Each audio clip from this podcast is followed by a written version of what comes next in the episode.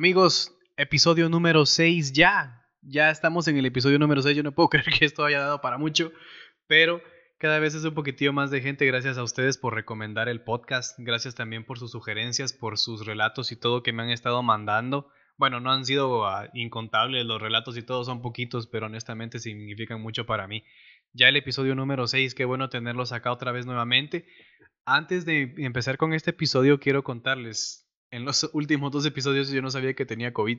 Y ya salí de eso. Ya estoy libre de COVID y todo para volver con los relatos. Y antes de empezar con el episodio les quiero hacer un pequeño paréntesis respecto al COVID. Si ustedes son de Guatemala, por favor consideren lo siguiente. Porque em, cuando yo me fui a hacer el hisopado, supuestamente hay unos contenedores que son eh, puestos de COVID y todo para hacerse el hisopado. Yo creí que total plenitud, pues si uno estaba con síntomas y todo, podía ir tranquilo a hacerse el hisopado, fresco, vas, venís, te haces el hisopado, tu resultado, bueno, me, voy a aislar o te dan tu kit. Ah, yo pensé que eso era así.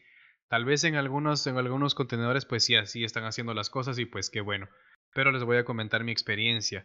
Yo soy de un municipio de Chimaltenango que se llama El Tejar y me fui al, a mero mero Chimaltenango al contenedor este que les digo que eso es un puesto de COVID para hacerme el hisopado. El asunto es que fui la primera vez y me dijeron, ah, fíjese que vamos a ir a almorzar, no, no, no, no le podemos hacer el hisopado.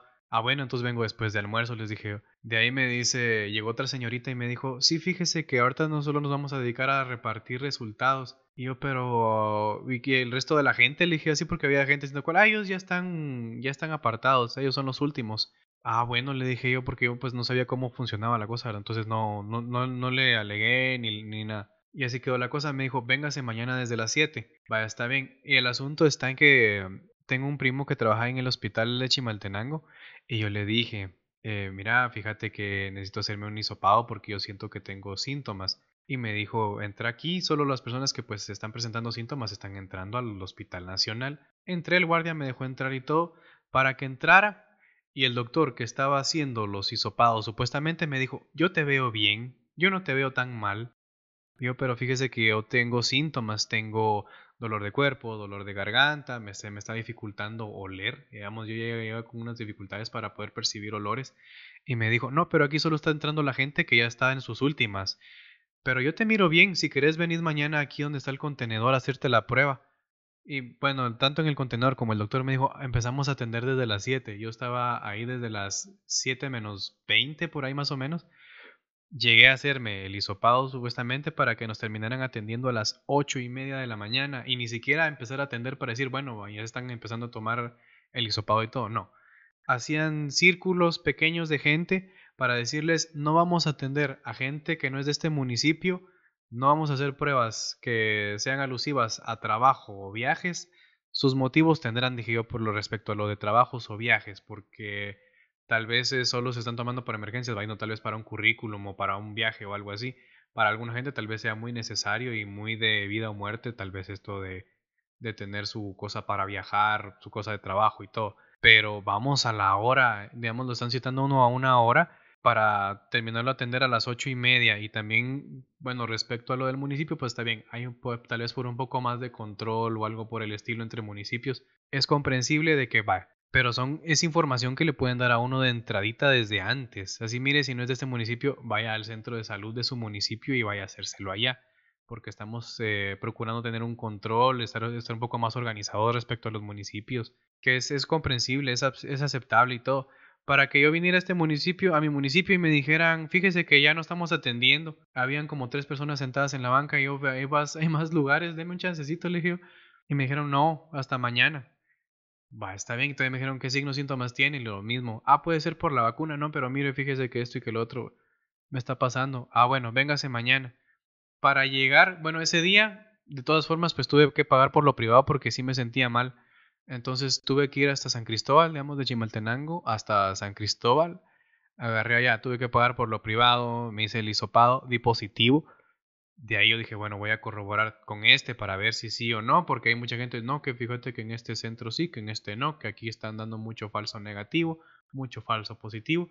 Que yo que sepa, pues eh, no, no es para tanto. Dije yo, bueno, entonces si estoy positivo, pues mejor me voy a aislar de una vez. El asunto está en que al día siguiente fui a mi municipio a hacerme el hisopado para que la enfermera que me, me estaba atendiendo estaba viendo Betty la Fea, yo tenía que esperar a que terminara la escena de Betty la Fea para que me hiciera el hisopado. El asunto es que me hizo el hisopado y igual salí positivo. Pero de ahí me dicen, les damos tomar los datos porque los tenemos que ir a monitorizar. Yo, pues qué buenas atenciones, ¿verdad? Y no, no se aparecieron para nada. Pero voy a eso. Consideren un montón de cosas, tengan un plan. Porque honestamente hay gente que no tiene un cuartito para aislarse, ver qué plan van a tener en caso de que resulten positivos. Es decir, me voy a aislar aquí, voy a usar este baño. Si tengo hijos, eh, tengo mascotas o algo así, ¿quién se va a encargar de cuidar a, las, a, las, a los hijos, las mascotas? o de mi casa, si se van a ir a aislar a otro lado, o de mi trabajo, ¿qué, qué, qué consideran en mi trabajo que yo puedo hacer? Porque si son cositas que ya se tienen que considerar, ya no es me va a dar, no me va a dar, porque en algún punto nos va a dar a todos. Entonces es de considerar eso más que nada para saber qué vamos a hacer, porque si a nosotros nos tomamos así por sorpresa, porque digamos, por ese lado pues uno dice por sorpresa sí, no, a lo mejor tal vez, pero nos va a dar qué vamos a hacer. En mi sugerencia es eso, tengan un plan para saber qué van a hacer, eh, la medicina que van a tomar, tengan por favor eh, sus, lo que son sus antecedentes médicos, si son alérgicos a algo, padecen de algo, lo básico, ya yo creo que ya todos sabemos eso, y saber qué vamos a hacer, a dónde vamos a ir a dar, y por favor que no sea en, si, si, tienen en sus posibilidades, está en un lugar donde no usen mascarilla, estar con COVID y usar mascarilla al mismo tiempo es, es un martirio, es horrible es súper horrible. Entonces, esas indicaciones más que nada, antes de empezar con eh, el episodio de hoy, por favor, más que nada eso, cuídense, distanciamiento, vacúnense, eso amortigua bastante. A mí me, me amortiguó bastante lo de tener estar vacunado y todo. Solo fue la primera dosis, pero sí me ayudó bastante. Sí la pasé mal, le soy honesto porque sí la pasé mal, pero si no hubiera tenido la vacuna yo considero que lo hubiera pasado mucho peor. Y ahora pues vamos a retomar lo que es el episodio de esta semana Hoy, como ya vieron en el título del video, es de un demonio en la cárcel, no un demonio, no un reo, un asesino en serie, es un demonio demonio en una cárcel. De eso se trata el episodio de hoy.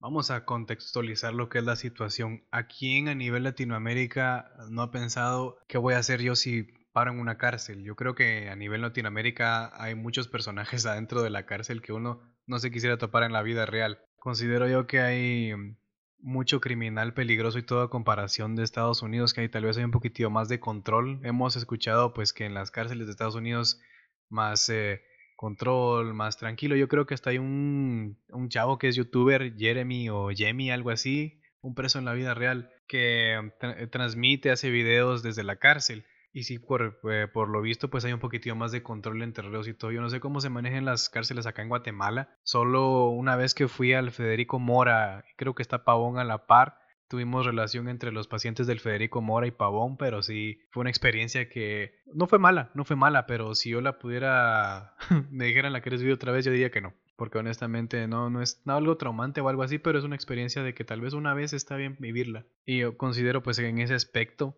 de que mucha gente no, no, se, no se haría en una cárcel o tiene más miedo, más miedo de ir a la cárcel, le da más temor ir a la cárcel por lo que las personas que están ahí que por pagar una, una sentencia o un crimen, algo por el estilo. Yo creo que a nivel Latinoamérica creo que ese es más el miedo. Lo que sabemos, pues las cárceles eh, son consideradas por muchos como el infierno en la tierra lugares donde los presos pagan y tratan de expulgar lo que son sus más terribles acciones. Pero ¿qué pasa también cuando en esta especie de purgatorios los demonios también aprovechan para manifestarse junto con los presos? Considero yo que mucha gente sabe de relatos, yo creo que entre pandillas que dicen que tienen pactos con el diablo, que hacen sus rituales.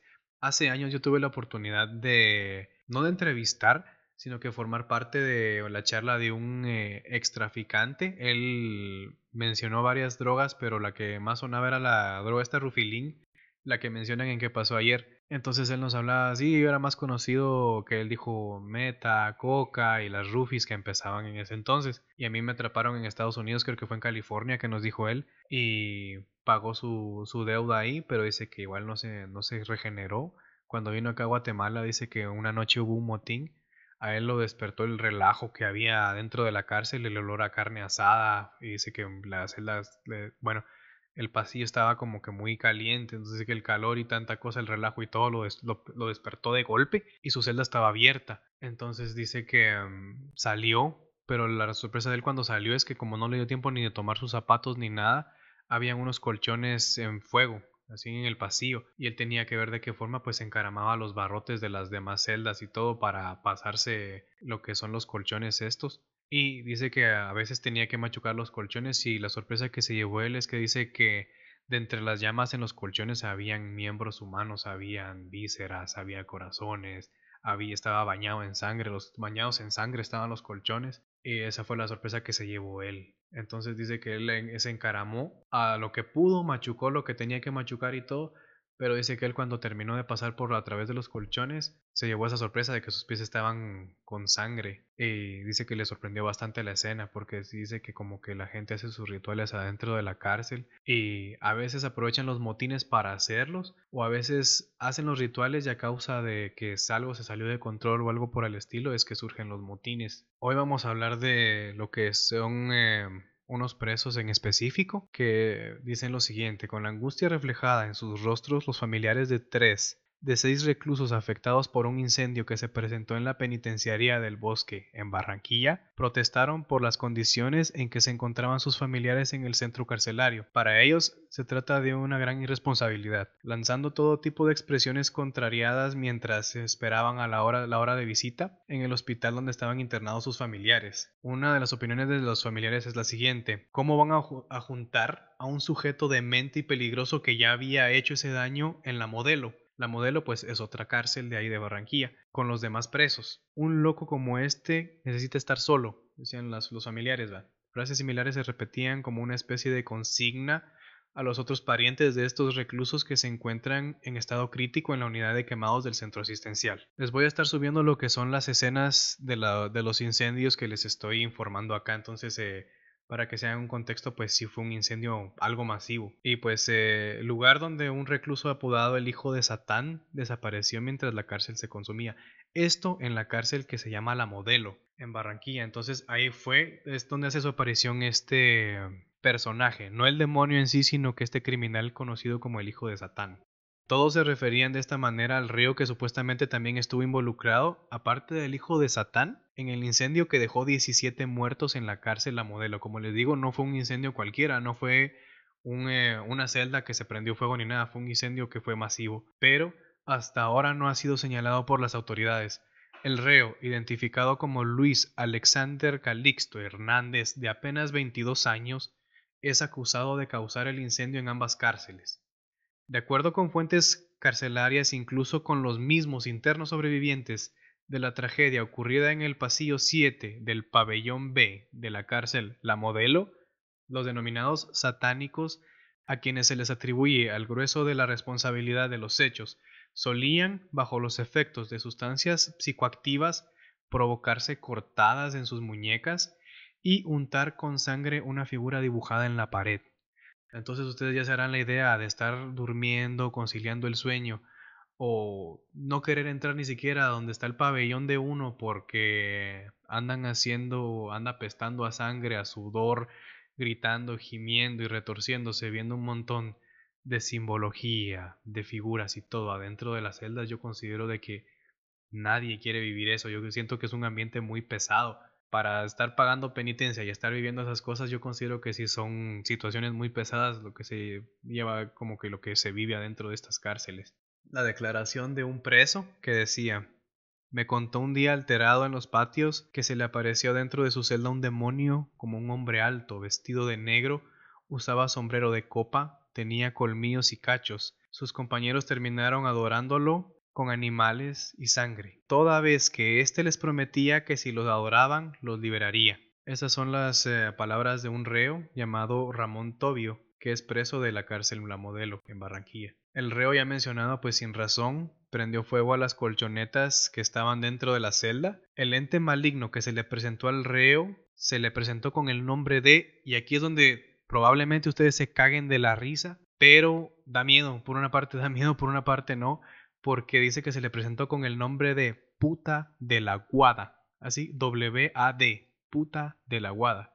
Sería el demonio que terminó haciendo estragos luego de ser invocado según datos oficiales por un preso. Esto porque dice que el demonio este tenía muchos nombres. Otras fuentes dicen que este demonio tenía muchos nombres.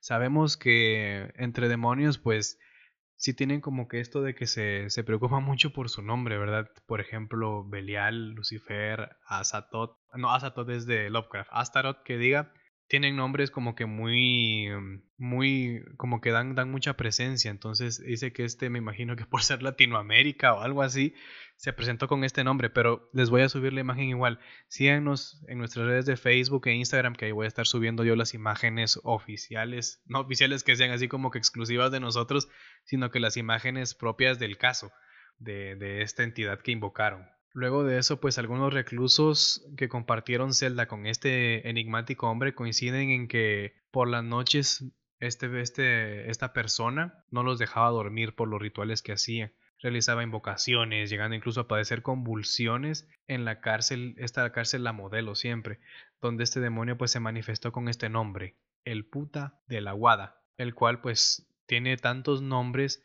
pero con este decidió manifestársele a lo que son los presos. Por ese lado se tienen datos muy, muy, muy cortitos respecto a este, al, a la persona que invocó al, al ser, por lo mismo de que se le está buscando ayuda psicológica, ya no solo, eh, me imagino que también tal vez de índole religiosa o algo así también se le está buscando ayuda por lo mismo de que en Latinoamérica nosotros sabemos de que está muy arraigado esto de que invocaciones y tanta cosa, en el relato dice que el demonio se ayudó a salir al preso de la cárcel a modelo para después eh, pasarse a la otra cárcel. Entonces, eh, a lo que habla en la penitenciaría del bosque. Pero lo, lo, ayudó a salir de lo que es la primera cárcel.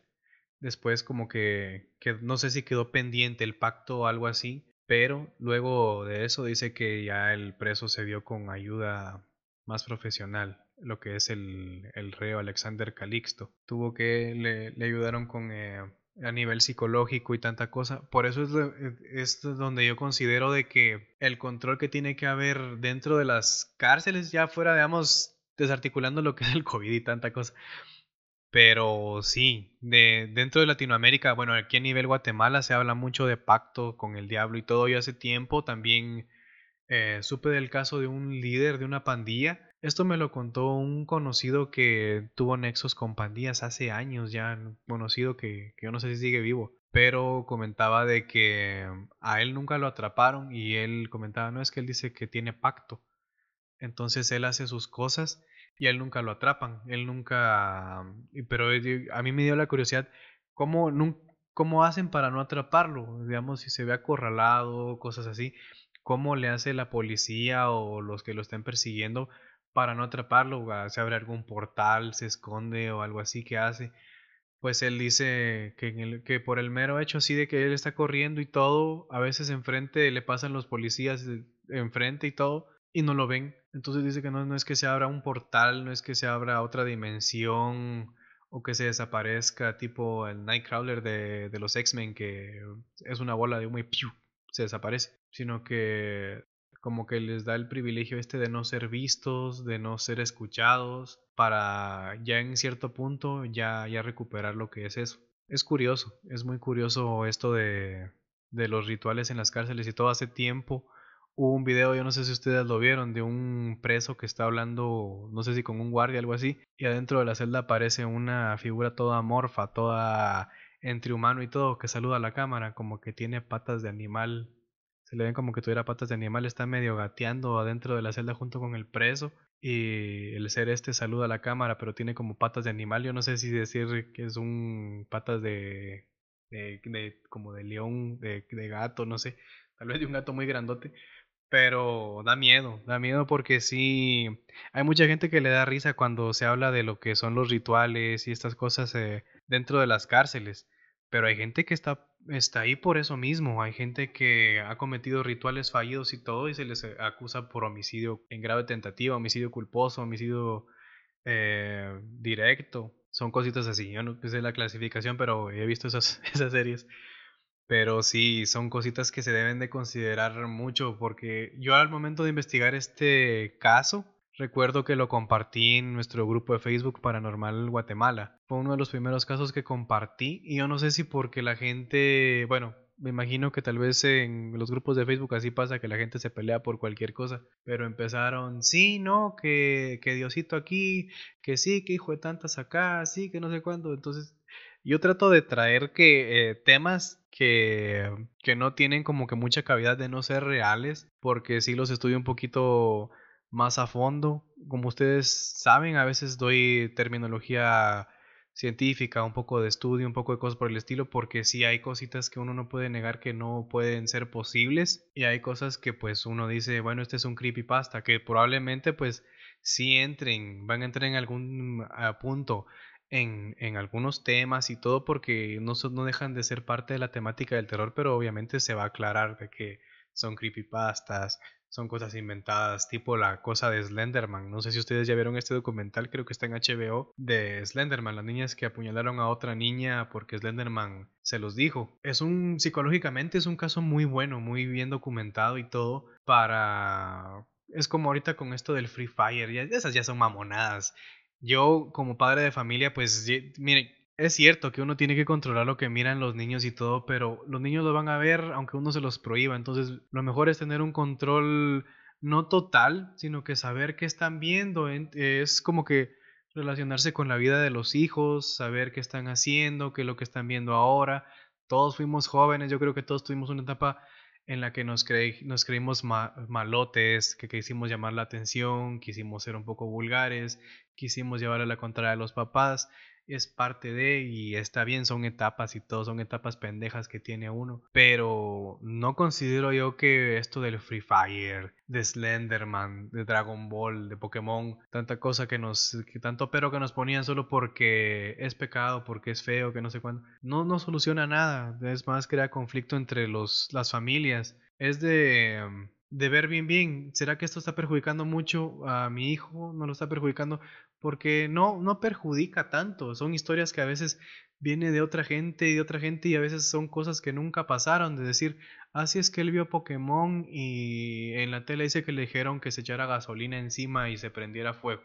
A él jugó Mortal Kombat y por jugar Mortal Kombat después él le intentó hacer eh, esta patada de Liu Kang. Entonces no, no tiene mucho sentido.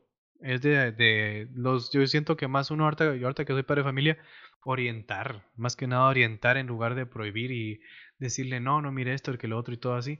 Porque si hay mucha gente atrás de, de todo esto, yo no sé esta gente porque no, no investiga ahora, está la, la, están las fuentes al alcance de, de todos y no hacemos por investigar qué cosas están viendo, no qué es bueno, qué es malo, porque es entretenimiento al final de cuentas, Pokémon Go, eh, anime, videojuegos, es una salida para a veces el día a día. Yo así lo vi desde joven y todo.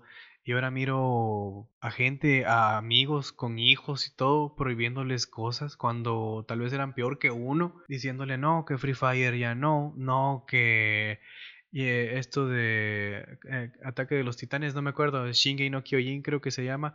Corríjame los otakus si me equivoco. Mis amigos otakus los amo. Eh, eso, entonces hay un montón de cositas que, que nada que ver, es pura distracción, puro entretenimiento. Hay un montón de gente talentosa atrás de todos estos proyectos para sacarlos adelante para que venga alguien mamoneando y diga, ah, no, esto es del diablo porque sí, ah, esto es del diablo por esto, por lo otro, por aquello a por los colores, a que por las luces, a que por la canción. Y a veces una canción en japonés y dicen, ya sabes qué dice la canción. Son cositas que, que honestamente ya me desvié del tema del preso, pero hay que considerarlas bastantes. Yo honestamente no le veo mucho mucho a todo esto, mucho mucha cosa que escarbar. Honestamente, tomemos en forma de en formato de, de comedia esto de los creepypastas evangélicos más adelante, para reírnos un poco, porque sí, yo creo que muchos nos topamos con todo esto de que Pokémon es satánico, que Yu-Gi-Oh, que Dragon Ball, que los videojuegos, todas las cosas que en algún punto llegan a algo de moda, tienen, tienen que tener algo oculto, no, no, pueden llegar a ser populares por méritos propios o porque se les meta eh, marketing, cosas así, porque no, tiene que haber algo siempre oculto, siempre satánico, atrás de todo esto, cuando honestamente no es así. Eh, eso, eso más que nada.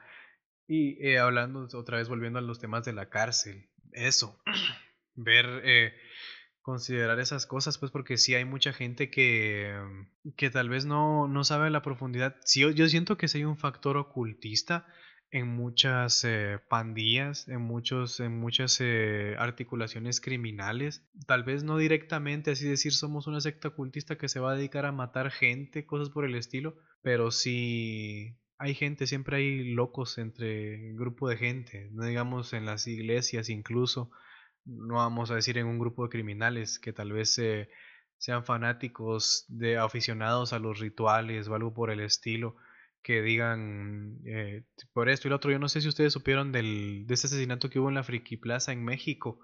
De supuestamente hubo un joven que lo iban a hacer vampiro.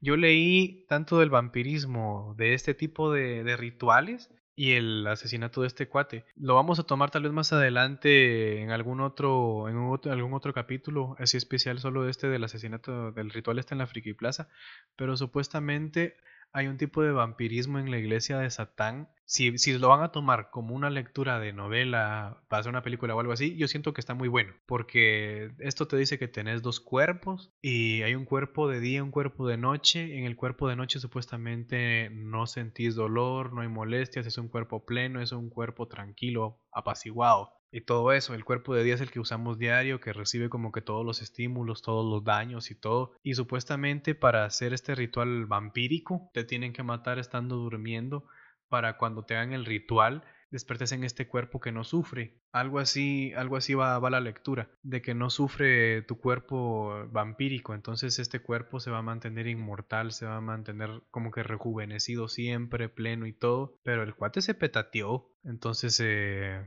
fue, fue eh, hace años fue este, este, este fue un relajo que hubo, que, que se salió mal el ritual y todo. Vamos a, tienes un poco de sentido común, pues, de que no, no hay dos cuerpos, que uno diga rico fuera, que uno tuviera un cuerpo fitness de noche, cuerpo trabajador de día o algo así, pero vamos al sentido común y hay gente que se deja llevar mucho. Eso es lo que decían también en lo que es este documental de Slenderman con las nenas. Una psicóloga decía, es que solo eran estas dos nenas que andaban, andaban locas con Slenderman. Pero les apuesto que si este hubiera sido un grupo de ocho nenas, no hubieran cometido el crimen porque tal vez las otras, eh, el resto, pues las hubiera jalado a, hacer, a no hacerlo. Pero como entre ellas mismas se andaban motivando sus, eh, sus alucinaciones, sus, eh, sus cosas estas, por eso fue que cometieron el asesinato más práctico. Pero de haber sido un grupito más masivo un poquitío más de sentido común, un poquitío más de opiniones variadas, probablemente no hubieran apuñalado a la nena. La nena no murió, la nena que, apuñalaron pues no falleció ni nada, pero sí decía esto la psicóloga, que cómo eh, afectaba como que tener un poquitío más de relación, más de amistad con otras personas antes de, de cometer estos, este tipo de crímenes. Porque las nenas, si ustedes se ven en el documental en HBO, se ven un poco tranquilas. Ah, hay una, una de pelito un poco más oscuro, no me acuerdo los nombres ahorita, pero ella sí estaba un poquitillo choqueada y decía así como que cómo está ella y que no sé qué y esto y que lo otro. Ellas en su mundo me imagino que por el shock, pero sí ella como que trataba de, de tener los pies en la tierra en todo todo el, todo el momento. Pero sí, son cositas que hay que considerar al momento de, de ver estas cosas, porque a veces uno dice, no, es que gente idiota, gente estúpida, gente pendeja, pero hay algo, algo que engloba eso, ese tipo de, de reacciones, ese tipo de actos. Espero, espero yo que no se me complique tal vez traer psicólogos o gente que nos aclaren ese tipo de comportamientos o no les voy a decir psicólogos que crean en fantasmas, psicólogos que hayan visto ovnis, cosas por el estilo, porque conozco. Hay gente que me dice, yo no sé cómo explicar esto, yo vi esto y lo otro, no sé cómo explicarlo psicológicamente. Y está bien, me dicen ellos, está bien, el mundo es como que muy vasto y muy variado como para no creer en estas cosas. Pero vamos cuando hay un perfil que sí perjudica y sí daña a otros, eh, a terceros, para llevar a cabo pues este tipo de acciones. Entonces, ojalá, yo espero no se, ojalá y se nos dé la oportunidad de traer psicólogos para hablar de ese tipo de acciones, porque sí nutren, aparte de ser como que parte de este, este espectro paranormal de hablar de tanto de criaturas, ovnis, eh, críptidos, fantasmas, demonios, espectros, sería bueno tener como que las pautas estas de decir, si en el mundo hay una vasta posibilidad de que pasen las cosas, pero también está esto que nos dice la psicología, que nos dice la ciencia, para igual tener como que bases sustentables de decir, bueno, esto no lo explica, entonces esto sí es o esto no lo explica, esto sí no es. Hace, hace, hace poco me topé con el caso de una jovencita que yo no sé, yo no sé, pero cada vez que miro estos videos, yo no quiero ser discriminador ni nada, pero siempre es gente con pantaloneta, en camiseta y todo como que fueran del puerto, que fueran de algún, algún lugar así de costa, donde el patojito está jugando, el pato, los que no saben, patojito es niño aquí en Guatemala, en donde el niño está jugando supuestamente Free Fire y le, le bailan los dedos y todo, y pero cuando uno juega Free Fire no, no se mueve así, eso no, lo, lo, hace como que fuera un joystick de PlayStation, ni siquiera es el celular. Eh, y otra jovencita que decía que un espíritu la estaba viendo. Y ella estaba hablando no sé con quién por teléfono y mientras lloraba y había un grupo de gente ahí en su casa y ella solo decía es que me está viendo, es que me está viendo, pero ¿dónde está? Ahí está, es que me está viendo. Y de repente se calmaba y de repente lloraba. Así como que me cansé de llorar. Y después lloraba otra vez de que la estaban viendo y nuevamente de que la estaban viendo. Y es donde yo considero que sí tienen que entrar mucho los perfiles psicológicos, porque una vez a mí, mi, mi abuela me contó que hace tiempo acá, los que saben, saben de que hay, y esto se fue más ya para anécdotas que otra cosa, em, saben que por acá, por mi cuadra, siempre se ha dicho que pasan un montón de cosas. Yo en mi Instagram pues les comparto. En la sección de historias de terror, en, en la cosa de historias, eh, les comparto a veces lo que pasa por acá pero se oye de que pasan muchas cosas. Entonces, una de las cosas que pasó hace años, ya estaba mi abuelo vivo todavía, y mi abuela fue la que me contó, mi abuelo ya no estaba vivo en ese entonces, pero dice que se oía de un niño que estaba endemoniado y que estaba haciendo como perro, que se tiraba, que mordía a la gente y todo. y mi abuelo dice que fue a la casa esa, llenó un, un guacal con agua y se lo echó al, al chavito, y el chavito solo... ¡Oh! Y ahí se le, se le fue el espanto. Es que también son perfiles que, por como les digo, es de, es de considerarlos mucho porque hay gente que se, se sugestiona mucho de que está poseído, de que está endemoniado mi, mi nene y todo esto, mi nena que está viendo espantos y todo, y a veces se están dejando llevar por sus estímulos o lo que estén viendo probablemente no sea y todo, pero como hay atención de por medio, pues no hay problema, ¿verdad? Ahí está consintiéndole uno la locura y todo, de que el Free Fire, de que el demonio, que el espíritu, de que este me está viendo y todo. Y es de tener, qué bueno que existe gente así, gente grande que les dé el periodicazo allá a los patojos de que les, les echen agua y todo, de que les jaloneen las orejas. Por un lado dicen, ay no, que no le peguen y todo, pero cuando están llamando la atención yo considero que sí hace falta, sí hace falta porque no, no está uno para eso. Sí, va, está bien. Está bien si uno pues no corrige con golpes y todo, está bien. Pero ustedes no me lo nieguen. Hay niños que se lo merecen, hay jóvenes que se lo merecen. Es una etapa en la que uno busca llamar la atención. Yo creo que la mayoría pasamos por una etapa en la que nos gusta llamar la atención. Y considero también de que un buen jalón de orejas, una, un periodicazo, con que uno fuera perro, con, con que uno fuera chucho ahí. Pues eso, eso, considerar esos factores y todo. Sí se han oído casos aquí. Por ejemplo, hubo un caso en donde un cerdo habló. Este fue como a tres, tres o cuatro casas de mi casa. Había una señora que dice que tenía un cerdo. La hija le fue a dejar comida. Eso fue hace años también. La hija dice que le fue, dicen que apareció en la, en la prensa incluso este caso. Dice que la hija le fue a dar comida y el cerdo le habló y le dijo que como que le iba a matar, la iba a poseer, que iba a ser de ella. Era un cerdo muy seductor, algo así. Eh, el asunto está en que después de que el cerdo le habló, ella le fue a contar a la mamá, dice que en el transcurso de ese día la niña quedó muda, como que entre taciturna, por así decirlo, que ya no quiso hablar, se quedó rígida, no hablaba, y tuvo como que comportamientos muy violentos. De repente le dan sus episodios muy, muy violentos antes de que ella le dijera que el cerdo le habló y todo. De ahí ya mandaron a llamar a alguien que tenía una escopeta para que matara al cerdo si, si así fuera la cosa. Aquí el exorcismo se lo pasaron por el arco del triunfo. Ellos querían matar al cerdo para sacarle carnitas de una vez. El asunto está en que llamaron a la persona que tenía la escopeta y le dijeron anda solo vos a ver qué pasa. Y él, él igual dijo que que sí, ese era el plan de él ir para ver si el cerdo hablaba, pues obviamente.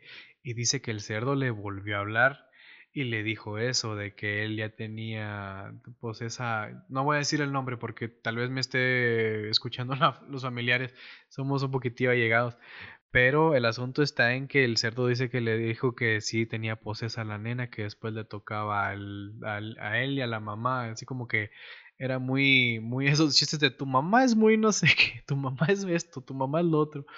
Pero le dijo después le toca la puta de tu mamá, algo así fue que le dijo, dice que le dijo el, el cerdo al, al de la escopeta y fue que le disparó. Dice que más fue por el susto que el cerdo le habló y directamente le dijo eso. Y cuando le disparó, se calmó la cosa y dice que solo se escucharon los gritos de la chavita dentro de la casa. La tenían como que eh, la estaban exorcizando, orando por ahí en un cuarto. Y dice que a pesar de eso, ella se estaba saltando, saltaba de cama en cama como que fuera gato. Después de que pasó eso, eh, le dispararon al cerdo. Dice que ella se quedó de rodillas en una cama gritando y se empezó a hacer para atrás, como que quedó de rodillas, se hizo para atrás, para atrás, para atrás, hasta que quedó doblada completamente. Y de ahí dice que ya se mejoró. Después de que mataron al cerdo, dice que ya no pasó nada, pero dice que sí fue ese gran relajo aquí en esta cuadra. Hay más historias que probablemente yo las quisiera documentar de forma cronológica para ver si de, alguna forma tal vez hay algún eh, origen o algún final, porque honestamente a veces siguen pasando cosas por acá. Yo espero traerles esto. Yo sé que el, tema era el preso y todo, pero hay un montón de temas, como les digo, yo estoy surtido, surtido, surtido de temas que en serio espero traerles poco a poco. Por el momento, pues lo dejamos hasta acá para no divagar tanto. Yo espero hayan disfrutado de mi compañía nuevamente, ya libre de COVID y tanta cosa. Soy Luis Carlos Salazar, como siempre me pueden buscar tanto en Twitter como en Instagram como luiscar-salazar en nuestras redes de Cosmo Criaturas en Twitter, Facebook e Instagram como Cosmo Criaturas. Pueden mandarme sus relatos, sugerencias, proposiciones a cosmocriaturas.gmail.com. Nos vemos en el siguiente episodio.